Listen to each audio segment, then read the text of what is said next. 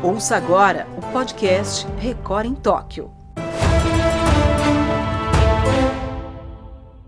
Oi, pessoal, tudo bem? Começando o Record em Tóquio desta sexta-feira, dia 30 de julho. Uma sexta-feira triste para todos nós por causa da eliminação do futebol feminino do Brasil. A gente vai falar sobre isso e muito mais no Record em Tóquio desta sexta-feira. Sextou para a gente já sábado para o André Avelar, que está lá em Tóquio, está no futuro. Já é sábado para ele. Tudo bem, Avelar? Tudo bem, Lucas? Tudo bem, amigos que nos assistem? É um dia triste, realmente, como você bem frisou, mas o, o culpado é você, ou são vocês da imprensa que me iludiram. Falaram que a seleção brasileira feminina ia avançar, ia brigar por medalha, e ficou pelo caminho, ficou nas quartas de final. É, eu confesso, viu, Avelar, que eu estava confiante mesmo. Eu confesso que eu, eu, achava que o Brasil ia chegar pelo menos na semifinal do futebol feminino. Não aconteceu. O André Avelar, que é o nosso enviado especial do R7 na Terra Olímpica, ele está em Tóquio. E agora eu vou cumprimentar o Marcelo Romando, nosso especialista em esporte olímpico. Sabe tudo, de tiro com arco, levantamento de peso, rugby sevens. Esporte olímpico é com ele mesmo. Tudo bem, Romano? Tudo bem, Lucas? Tudo bem, amigos? É, nessa montanha russa de emoções da Olimpíada, uma hora nós temos uma eliminação, depois nós temos uma medalha e vamos nos preparar para a semana decisiva dos Jogos. Vamos comentar o que de mais importante aconteceu nesta madrugada, manhã de sexta-feira, Lucas. Com certeza. Romano que está uma semana sem dormir, viu, gente? Porque ele está acompanhando aí a Olimpíada, ele não perde nada, dorme duas horas, três horas no máximo por noite. E olha, quem não está dormindo direito e está triste hoje é a Lu Castro, viu? Que é a nossa especialista no futebol feminino. A gente vai falar sobre esse assunto aí com a Lu. Lu, infelizmente não deu para o Brasil, mas eu, olha, eu confesso para você, eu achava que o Brasil ia passar pelo Canadá. Tudo bem, Lu? Bom dia, boa tarde, boa noite, Lucas, Avelar, Romano. Uma satisfação estar aqui mais uma vez. É, tô triste. É mas esperançosa, né? É, e perdoem as olheiras, está difícil esse mês de Olimpíadas com esses horários aqui na madrugada. Mas vamos desenvolver melhor esse, esse assunto. Lu, eu começo até com você. Não dá para dizer que tem algum culpado pela eliminação, até porque é, no tempo normal, eu tenho alguns números aqui, o Brasil finalizou 10 vezes, quatro foram na direção do gol, Canadá finalizou nove vezes, apenas uma foi na direção do gol. Então, assim, e o Brasil teve mais posse de bola, 53% contra 47%. Eu tenho a impressão, Lu, que nos 120 minutos, né, porque a gente teve prorrogação também, o Brasil foi até melhor, não conseguiu criar grandes chances, mas foi superior ao Canadá. A gente, a gente melhorou muito na bola, né, Lucas? Muito na bola. E eu não posso deixar de frisar que o psicológico da seleção é outro, é uma outra seleção, uma outra postura mental da seleção, né? E foi detalhe de jogo. É, o Canadá tem sido um adversário constante, né? Até nos amistosos, é uma seleção que a gente conhece bem. É, por detalhes, é, a coisa não aconteceu, foi um jogo bastante emocionante. Eu fiquei entre ver e não ver, ver e não ver, porque é, eu sofro mesmo, mas é, a seleção feminina sai desses Jogos Olímpicos, assim, para mim, é, me deixando com muita esperança é, nesse próximo ciclo olímpico, né?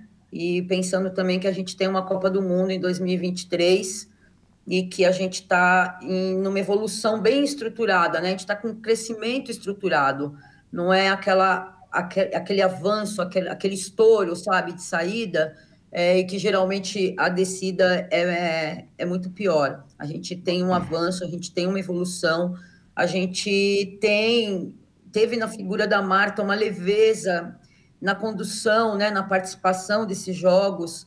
É, gostei muito da declaração dela ao final do jogo também. É, a gente tem talentos chegando, meninas que estão sendo bem formadas. E aí eu já vou discorrer sobre a, a, né, a condição toda que a gente tem agora dentro da CBF, com Duda à frente da, da coordenação das seleções, trabalhando integrado, principal e base, Aline Pellegrino na, nas competições, que também é muito importante esse desenvolvimento de competições e de base também, né? Porque é daí que saem as próximas gerações.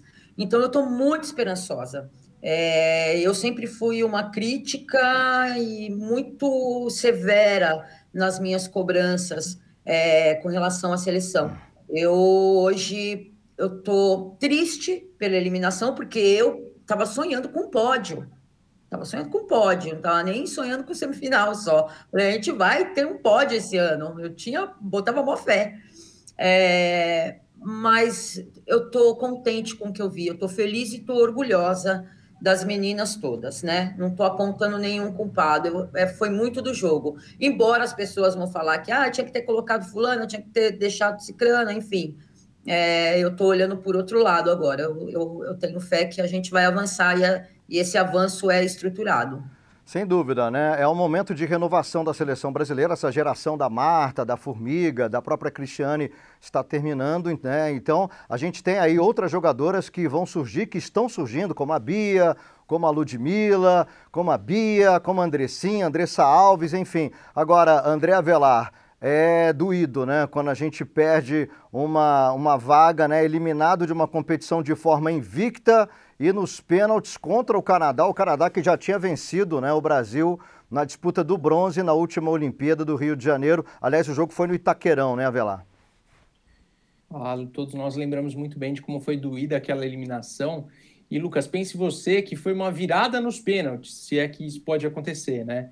Que o Brasil chegou a dar muita esperança com a Bárbara fazendo uma grande defesa ali no, logo no comecinho.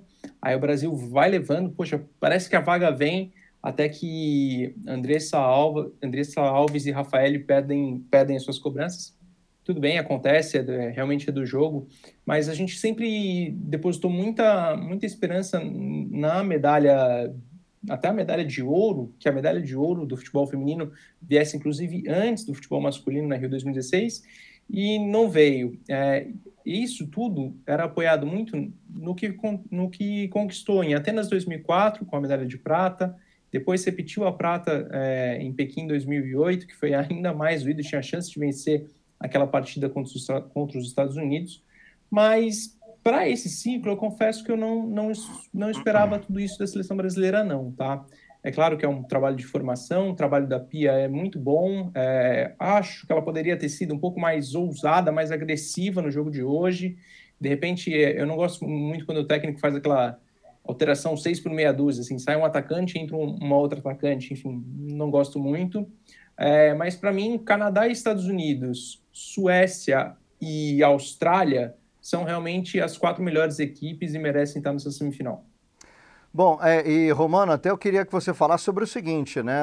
É, a Pia estava substituindo a Marta todo jogo praticamente. E, e, eu fiquei assim, olha, ó, no Pia não vai me tirar a Marta, hein, porque tem decisão de pênalti e tal. E a Marta realmente sentiu bastante o cansaço do jogo. Aliás, a seleção brasileira, né, Romano, tinham várias jogadoras acima dos 30 anos. Então, a, a parte física cansa também, né, Romano?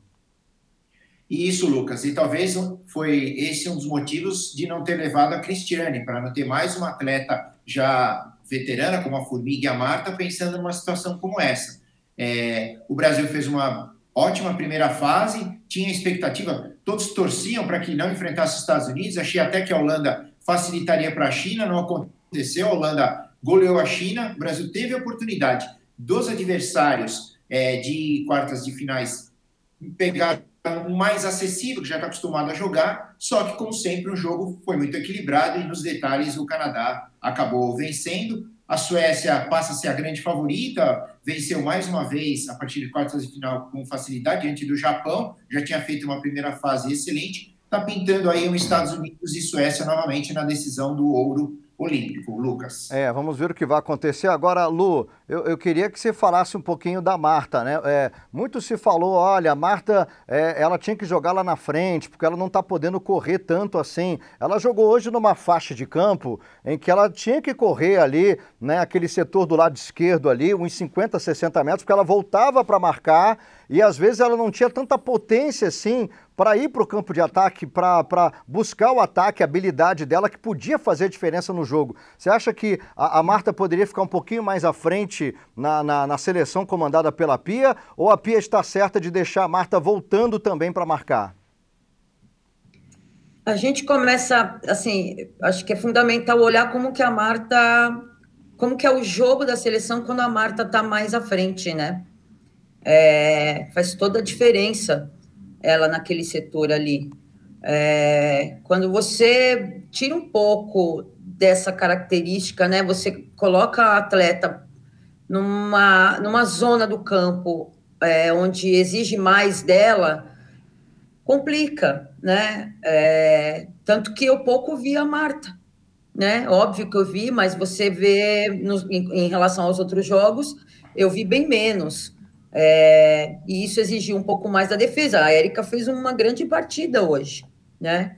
É, então, algumas coisas você fala, poxa vida, em outros momentos é, é, você tem que começar a tirar um pouco também dessa dependência eu sou super a favor disso. Era um jogo decisivo, eliminatório, mas ela, a, a Pia poderia ter mexido de outras maneiras, né? Deixar a Marta na, naquela zona do campo onde ela se movimenta melhor e onde ela é mais efetiva.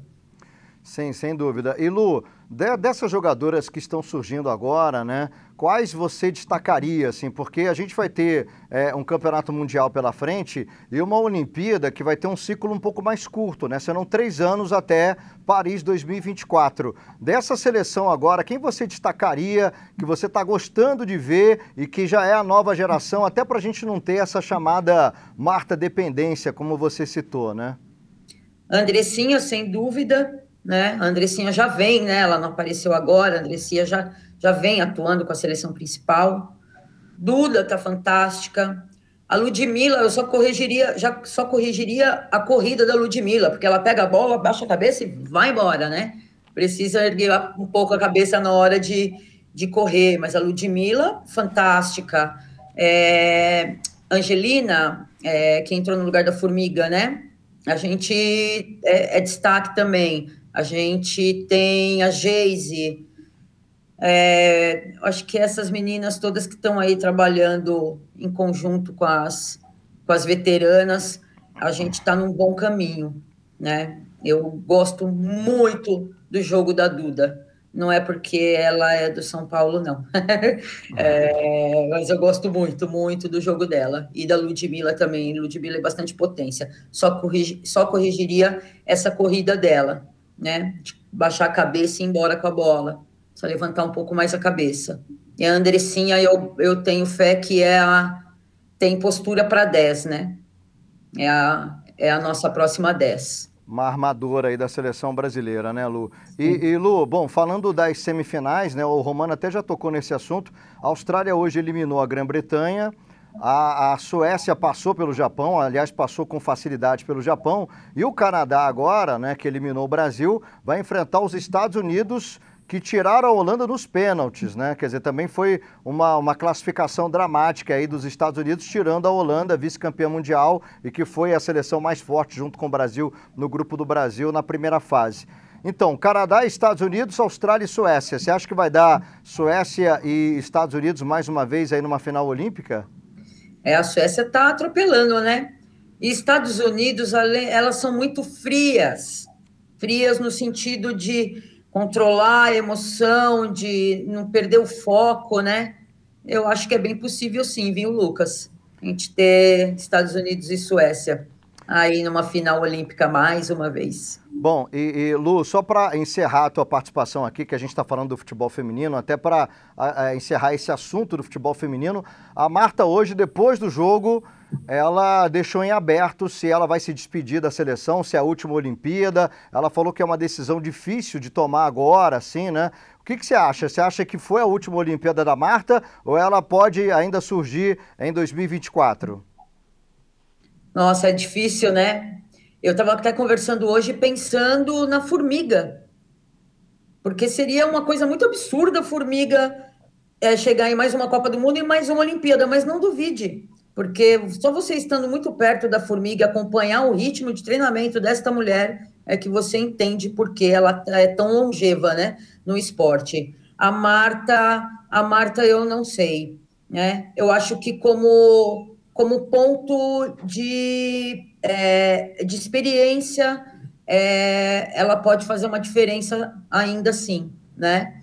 Mas a gente precisa trabalhar essa 10 nossa, né? Para a próxima Copa do Mundo e para próximas é, próximas Olimpíadas. Eu não dispensaria a Marta, não.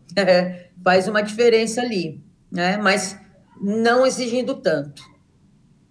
Legal. Lu, beijo para você, obrigado pela sua participação. Não fique triste porque vem aí Copa do Mundo, vem aí Olimpíada e a gente tem que ter esperança aí no crescimento do futebol feminino e parar com essa história que só a Marta joga, não. A seleção é uma seleção, é um conjunto e tem tudo para brilhar nas próximas competições, né? Sim, a gente é um coletivo, né? O futebol é coletivo, a gente tem que pensar nisso. Tem que acabar a Marta dependência, porque ela né, não é para sempre, infelizmente. Eu agradeço muito aí o convite para participar de mais um Record em Tóquio. E é isso. Boas, ah, bom restinho de Olimpíadas para nós. Obrigada. Legal, obrigado então a Lu Castro que participou desse início de Record em Tóquio com a gente. A gente vai continuar aqui agora com o André Avelar, também com o Marcelo Romano. E olha, vamos falar agora do boxe. O boxe garantiu já uma medalha. A gente não sabe qual é a cor da medalha, mas no mínimo Medalha de bronze para o Abner Teixeira, categoria peso pesado. Hoje ele teve uma luta difícil né, contra o Hussein Yashaish da Jordânia e ele conseguiu essa medalha, mais uma medalha para o Brasil. Comemorou muito, até porque a luta, né, Avelar, foi muito complicada. A luta foi muito complicada, Lucas, e é gostoso de ver o Abner Teixeira lutar, porque ele é um cara que não anda para trás, assim, ele tem uma envergadura é, muito grande, ele é muito alto, muito forte, não não está acostumado a andar para trás e bate muito forte, é, é, gostoso de ver a luta dele. A gente fala que é, já tem uma medalha garantida, porque o boxe olímpico não é como o judô olímpico, por exemplo, que tem disputa de terceiro lugar, tem disputa da medalha de bronze. Então, os dois derrotados das semifinais, eles já têm as duas medalhas de bronze. Por isso que o Abner já tem aí uma medalha garantida. E, Romano, o Abner que vem fazendo uma boa campanha, né? Nas oitavas de final, por exemplo, ele bateu o britânico, o Chivon Clark, que é o número 5 do mundo. Quer dizer, ele vem fazendo uma boa campanha. Agora, daqui para frente, a chave vai ficar mais difícil ainda. Uma... Ele vai disputar uma semifinal contra um cubano que é muito forte, né? Isso, Lucas. Ele vai enfrentar o Julio de la Cruz, é um cubano que tem simplesmente quatro títulos mundiais e um título olímpico. Só que ele lutava em outra categoria. Ele mudou agora para essa, mas de toda forma é um atleta muito experiente. Boxe cubano sempre é complicado de conquistar uma vitória, mas o Abner está de parabéns. A primeira luta dele já era complicada contra o britânico, como você citou, quinto do ranking, foi difícil. Agora ele pegou esse jordaniano. Era, a princípio, para pegar um equatoriano vice-campeão mundial. O, o atleta da Jordânia eliminou esse equatoriano. Hoje, na luta do Abner, ele perdeu o primeiro round. Estava acompanhando aqui a, a, o placar pelo site de Tóquio. os juízes tinham dado a vitória para o atleta da Jordânia, mas no segundo e no terceiro ele reverteu. E ele mesmo na entrevista disse que achou a distância certa e a partir daí conseguiu é, aplicar os golpes, foi melhor na luta e já garantiu aí no mínimo bronze, mas vem pedreira pela frente. Se ele passar do cubano, aí prova, provavelmente a final é contra o russo, que é o atual campeão mundial da categoria. É, tivemos uma eliminação né, do Keno Marley Machado. Infelizmente, o Keno não segue na competição, não vai conquistar medalha. Mas existe uma expectativa grande da Bia, Bia Ferreira, né? A gente está vendo o Keno aí. E a Bia Ferreira vai lutar no próximo dia 3 de agosto né? Vai ser uma luta contra a Raikova Kodirova do Uzbequistão, mas a Bia é uma das favoritas para conquistar medalha, né, Avelar? Uma das favoritas, sim. É, diferente, inclusive, até do caso do Abner, né? É, que o Abner não está entre os favoritos. A Bia, sim, está entre as favoritas e pode se colocar nessa mesma condição que o Abner está. Vencendo uma luta, já fica, já garante a medalha, sem a gente saber a cor. Uh, destacávamos ontem aqui no Record em Tóquio quanto ela tem a mão pesada e lutou muito à vontade nessa luta de estreia. Gostei de ver o comportamento dela, que a gente está vendo aí na, na foto, se movimentando ao longo do, de todo o ringue, descendo o braço, realmente ela é muito forte. A gente pôde ver um pouquinho dela no Pan-Americano, então foi assim, foi bastante gratificante ver quanto ela está à vontade, sem a pressão por estar no palco olímpico. Verdade, está muito solta a Bia, né, Romano? E aí eu te pergunto, será que vem mais um ouro para o boxe, né? Como aconteceu com o Robson Conceição no, na Rio 2016, que ele conquistou a primeira medalha de ouro né, do boxe para o Brasil numa Olimpíada. Você está confiante, Romano? Sim, Lucas. Na minha lista de favoritos, as medalhas de ouro do Brasil, o primeiro lugar era a Bia Ferreira, porque ela é campeã mundial. É, nos últimos dois anos, mesmo com a pandemia, o que ela lutou, ela venceu, não, não teve adversário para ela. A maior ameaça para ela é uma irlandesa que está do outro lado da chave, elas só se encontram na, na decisão. Antes, ela poderia encontrar uma coreana, só que a coreana, a coreana derrotou ela no Mundial de 2018, a Bia ainda em início de carreira, mas a coreana acabou perdendo da finlandesa. Então, a Bia passando por essa atleta que ela vai enfrentar agora nas quartas de finais, em uma provável semifinal, ela, ela já não vai ter a coreana pela frente. Então, acho que abriu bastante o caminho e aí chega na decisão, provavelmente contra a irlandesa. Eu estou confiante, muito confiante na Bia conquistar a medalha de ouro para o Brasil. Bom, do boxe aqui no Record em Toca, a gente vai passar para o judô, né? Judô que infelizmente teve uma manhã triste, né? Primeiro pela eliminação do Rafael Silva, né? O Baby, como ele é carinhosamente chamado, Rafael Silva perdeu e perdeu mais uma vez para o Ted René, francês que é dez vezes campeão mundial, bicampeão olímpico. E aí, quando o Rafael Silva enfrenta o Ted René, ele mesmo fala: ó, já enfrentei outras vezes o francês, é difícil. E olha que o francês não foi ouro, né? Hoje acabou se contentando com a medalha de bronze. Mas além da eliminação do Baby, teve a contusão, a lesão no joelho da Maria Suelen nessa categoria peso pesado. Não foi um dia bom para o judô brasileiro, hein, Avelar? Não, não foi um dia nada bom. É, pude acompanhar as competições lá no Nippon Budokan, o berço do judô aqui no Japão. É, e a lesão da Maria Suelen, é claro, a gente está preocupadíssimo com, com, a carreira da, da Maria Suelen, uma lesão no atleta, uma lesão de joelho é sempre muito complicada, uma recuperação difícil. Ela faz exames na manhã deste sábado aqui em Tóquio, que vai ser noite de sexta-feira aí para vocês. É, mas a, a, lesão dela complica também a, uma novidade para esse programa olímpico, que é a chave de, de, de, equipes mistas, né? Porque o Brasil passa a não ter, por exemplo, a, a atleta acima de 78 quilos. Essa atleta, então, a mais próxima disso é a Mayra Guiar, medalhista de bronze aqui mesmo na Olimpíada.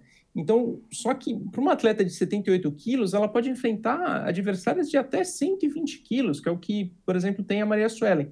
Então, é, isso é uma dor de cabeça ainda que a, que a Confederação Brasileira, o COB, enfim, os treinadores, a comissão lá, vai ter que resolver o que fazer, é, se realmente colocar a Mayra para lutar junto com com a Larissa Pimenta e a Maria Portela, e aí a Mayra, por exemplo, só que com esse adendo, né, de tendo que enfrentar atletas até 40 quilos mais pesados. É, e imagina, né, Romano, porque enfrentar no judô é, 10 quilos já é muita diferença. Imagina ela lutar com, contra uma adversária 30 quilos mais pesada. Difícil para a Mayra. Eu, eu acho, inclusive, que a Mayra nem confirmou a participação é. dela nessa competição por equipes, viu?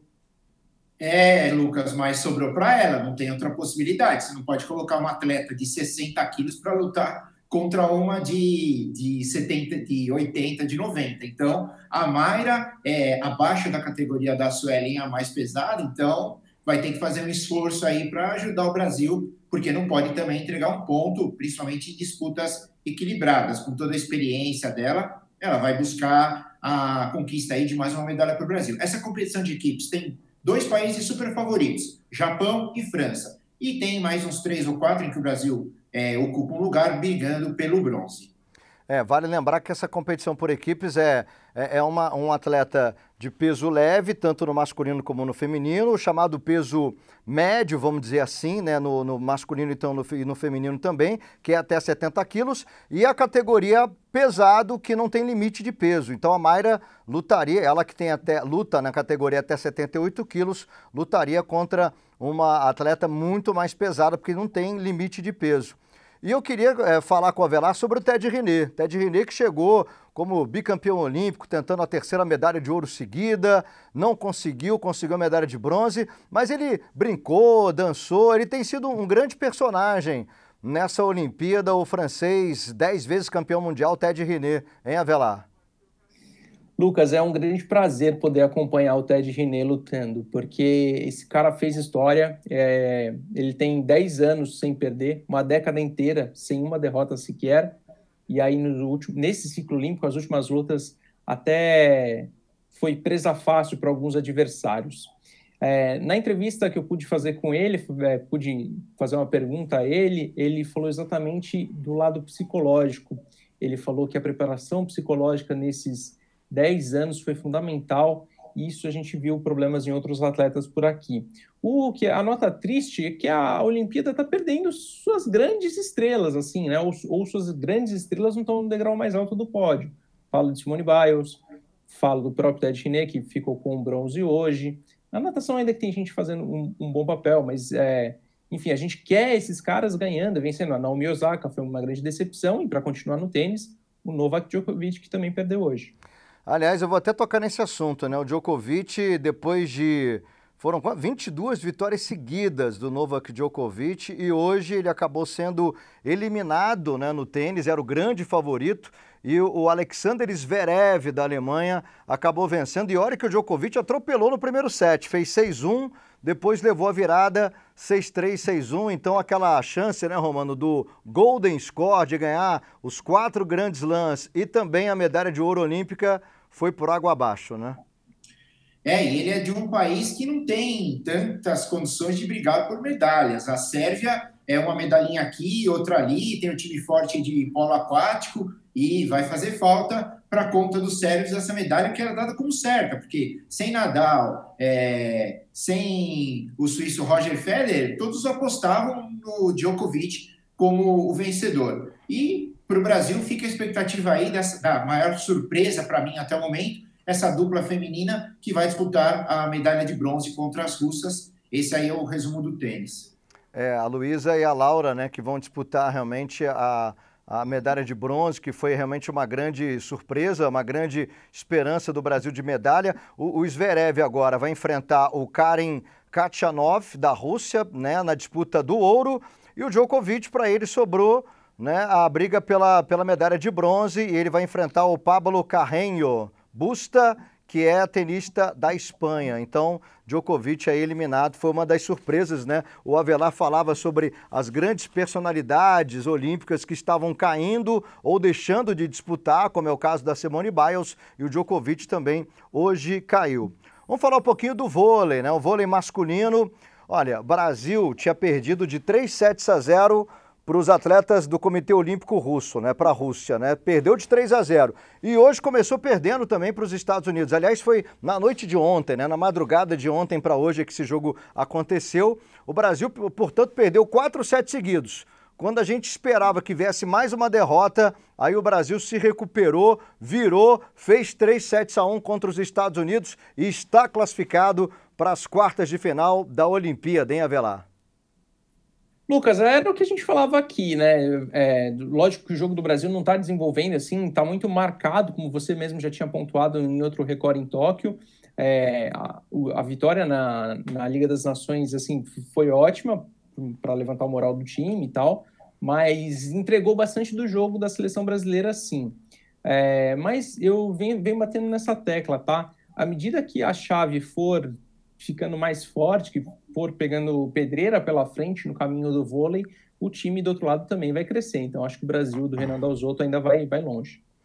Bom, e aí no grupo do Brasil a situação é a seguinte, né? Rússia na frente, Rússia na primeira colocação, Brasil em segundo, e aí vem Estados Unidos, Argentina e França brigando aí também. É, esses, essas três seleções brigam por duas vagas. São dois grupos de seis, os quatro primeiros de cada grupo se classificam. No outro grupo, a Polônia está sobrando. E aí eu pergunto para você, Romano, é, é, Brasil, Polônia e talvez a Rússia, né? São os três grandes candidatos à medalha de ouro? Ah, com certeza, Lucas. Desde o início da Olimpíada, eu fiquei um pouco curioso para ver a seleção americana se entrar nesse grupo.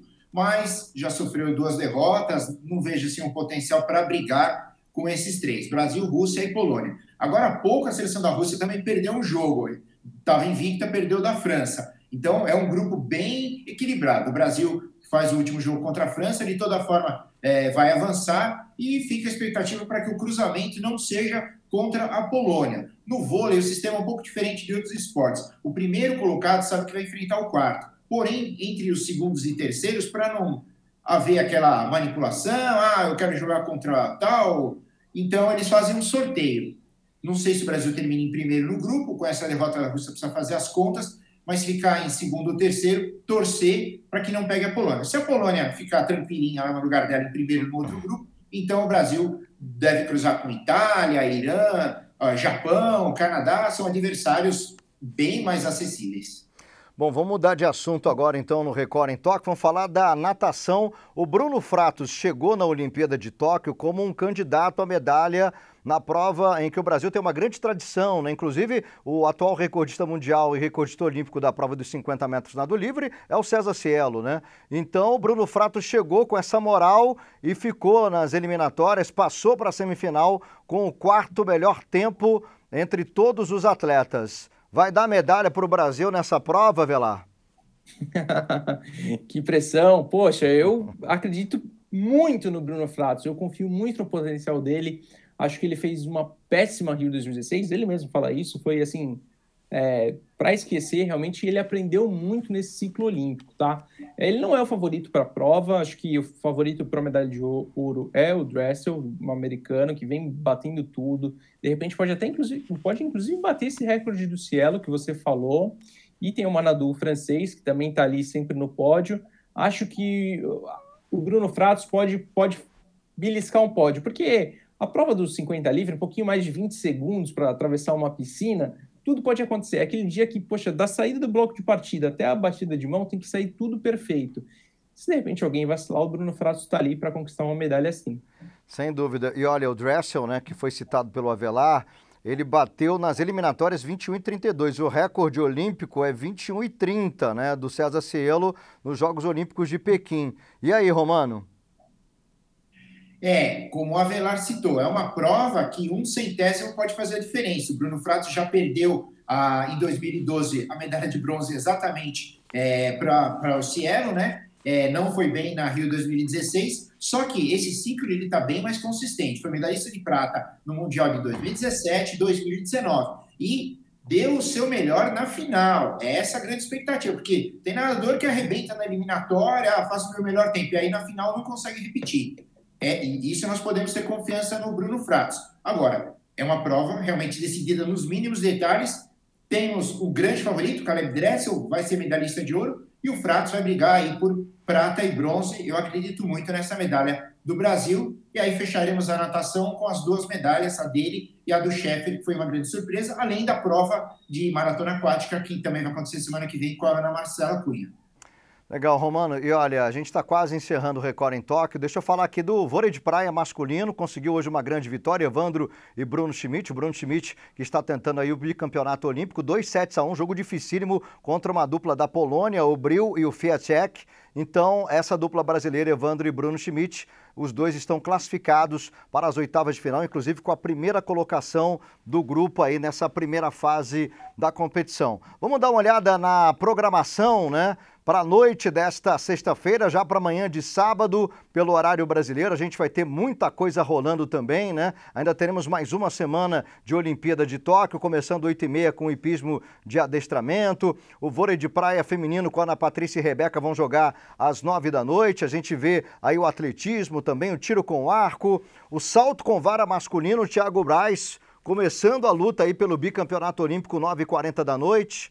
E aí, 10h55, atletismo com lançamento de disco, 11h09 da noite, os 100 metros com barreiras. E aí a gente já entra na madrugada com a vela, com o judô também, a competição por equipes que acontece na madrugada deste sábado, o handball feminino, né, Brasil e Suécia, Brasil brigando ainda no handball feminino e o vôlei feminino, Brasil e Sérvia, a briga aí pela primeira colocação no grupo. Depois, o boxe masculino com o Wanderson Oliveira, às sete da manhã, quartas de final do futebol masculino Brasil enfrentando o Egito. Realmente vai ser uma manhã bem movimentada, amanhã desse sábado, nos Jogos Olímpicos de Tóquio. Quadro de medalhas para a gente atualizar. Você que está sempre ligado no Record em Tóquio, vendo o que está acontecendo. Vamos dar uma olhada então no quadro de medalhas da competição que tem a China na primeira posição, 19 de ouro, 10 de prata, 11 de bronze, 40 no total. Japão, duas medalhas de ouro a menos né, na segunda colocação. Os Estados Unidos na terceira posição no quadro de medalhas até aqui dos Jogos Olímpicos de Tóquio. Brasil está tentando, está buscando mais medalhas, mas por enquanto o Brasil está lá para trás. O quadro de medalhas vem na 19 colocação, apenas uma medalha de ouro até agora, mas outras medalhas virão, né? Bom, André Avelar, gostaria de agradecer a sua participação mais uma vez, meu amigo. Já é madrugada, né, aí em Tóquio, então forte abraço e até amanhã. Valeu, meus caros, obrigado. Até uma próxima, tchau. Romano, grande abraço para você também. Grande abraço, Avelar e Lucas, e até a próxima semana. Legal, Record em Tóquio que vai ficar disponível, né, no formato podcast no portal R7. Amanhã a gente está de volta com muito mais. Forte abraço e até amanhã, gente. Você ouviu o podcast Record em Tóquio.